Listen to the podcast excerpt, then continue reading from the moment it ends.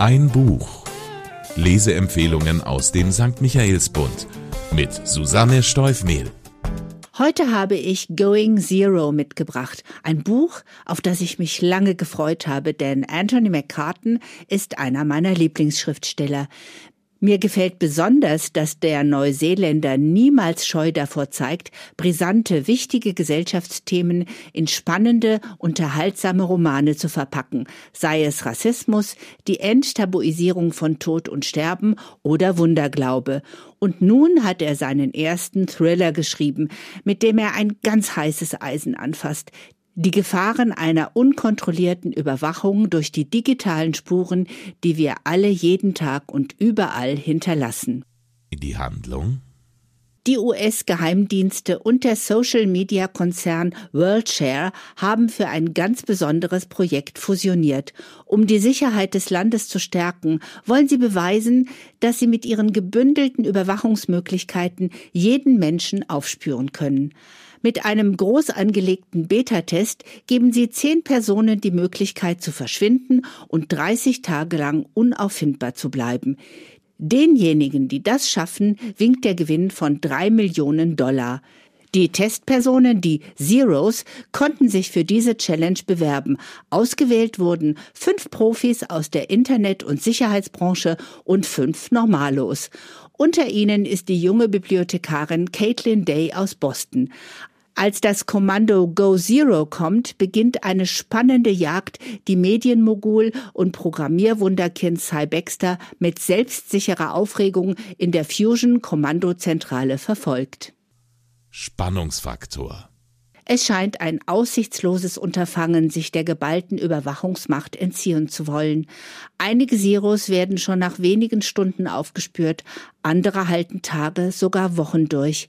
Egal wie clever ihr Verschwinden geplant, ihr Unterschlupf gebaut oder ihre Verkleidung erdacht war, jede und jeder macht kleinste Fehler, hinterlässt minimale digitale Spuren oder hat sich den falschen Personen anvertraut. Die vereinigten Möglichkeiten aus Drohnen- und Kameraüberwachung, Abhörverfahren oder Gesichtserkennungsprogrammen lassen den Probanden keine Chance. Ein Zero nach dem anderen geht Fusion ins Netz und muss den Traum, reich zu werden, aufgeben. Doch wie das kleine gallische Dorf in den Asterix-Comics ist da Zero 10. Caitlin Day, die Bibliothekarin aus Boston. Ein ums andere Mal entwischt sie dem auf sie angesetzten Suchtrupp, dabei hat man sie doch für den leichtesten Fall gehalten. Caitlin ist nicht nur intelligent, sondern sie hat sich auch akribisch auf diese Challenge vorbereitet, weil sie eine echte Mission hat, sich Fusion zu stellen. Dazu hat sie mehrere Asse im Ärmel, von denen ihre Jäger noch lange keine Ahnung haben. Der Wendepunkt Zunächst ist Cy Baxter durchaus amüsiert über die Tricks, mit denen Caitlin sich seinem Zugriff immer wieder entziehen kann. Doch schon bald zerrt der ausbleibende Erfolg an seinen Nerven und kratzt an seinem Ego. Ausgerechnet eine Bibliothekarin soll seinem unfehlbaren System widerstehen können. Er macht Zero 10 zur Chefsache und setzt seine beste Profilerin auf den Bücherwurm an. Und die Uhr tickt. Je weniger Zeros noch auf freiem Fuß sind, umso deutlicher kristallisiert sich der Beta-Test als ein Duell zwischen Sai und Caitlin heraus. Und als Sai sie endlich in der Falle glaubt, sortieren sich die Bedingungen für ihn und für alle Leser und Leserinnen neu. Diese völlig unerwartete Wendung war für mich einer der überraschendsten Leseereignisse seit langem und wird selbstverständlich hier nicht weiter ausgeführt. Der Sound die ständigen Perspektivwechsel sind der Garant für eine sich stetig steigernde Spannung. Mal ist man in der Schaltzentrale von Fusion, beobachtet die hektische Betriebsamkeit der Profiler und staunt über die schier unerschöpflichen Möglichkeiten der Jagdteams. In der nächsten Szene verfolgt man gespannt, mit welchen Tricks die Siros versuchen zu entkommen und wie sie schließlich doch alle geschnappt werden. Und dann ist man wieder bei Cy und Caitlin. Während die eine so analog wie nur irgend möglich auf der Flucht ist und dabei in allerlei Gefahren gerät, droht der andere aus gekränkter Eitelkeit seine Coolness und sein Ziel aus den Augen zu verlieren. Die drohende Niederlage in diesem Wettstreit lässt Cys Fassade mehr und mehr bröckeln, weil es ihm entgegen aller Beteuerungen niemals wirklich um die Sicherheit seines Landes ging, sondern um Geld und Macht. Macht, die ihm der uneingeschränkte Besitz persönlicher Daten garantiert. Und das alles schildert McCartan so kraftspannend, durchaus beängstigend und absolut filmreif. Im Kopf stelle ich bereits die Besetzungsliste für eine Serie zusammen.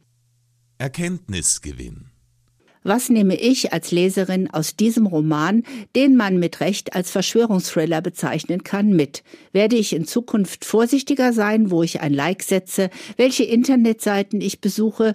Werde ich mich weiterhin wundern, Werbung für Plus-Size-Mode zu erhalten, nachdem ein Foto von mir im Internet aufgetaucht ist? Werde ich weiterhin alles mit Karte zahlen, Reisen über Portale buchen und mich in sozialen Netzwerken austauschen? Wahrscheinlich ja, denn wie es im Roman so treffend heißt, wir waren in der Sekunde geliefert, in der das Internet online ging.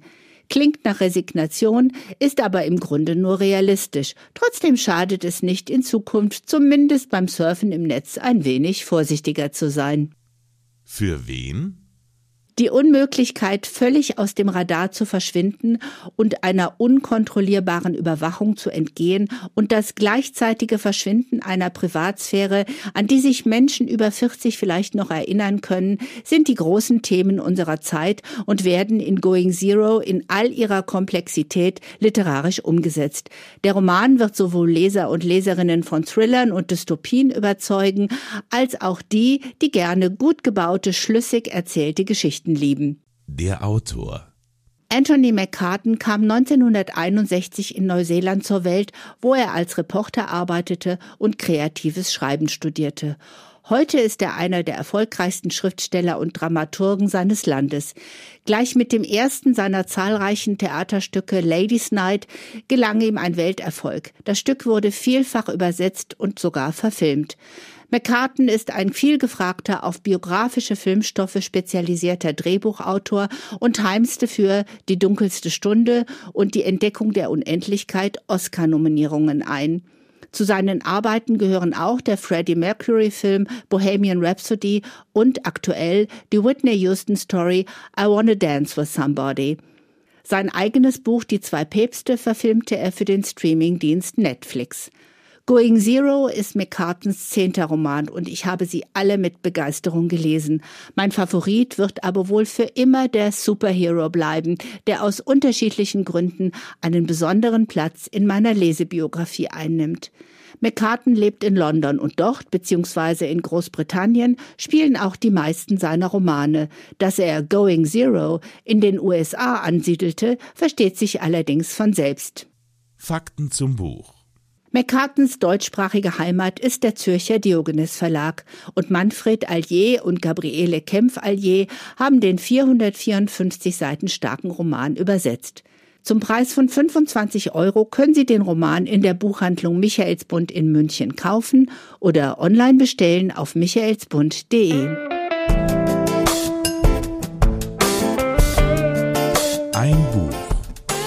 Lesepodcast aus dem katholischen Medienhaus Michaelsbund.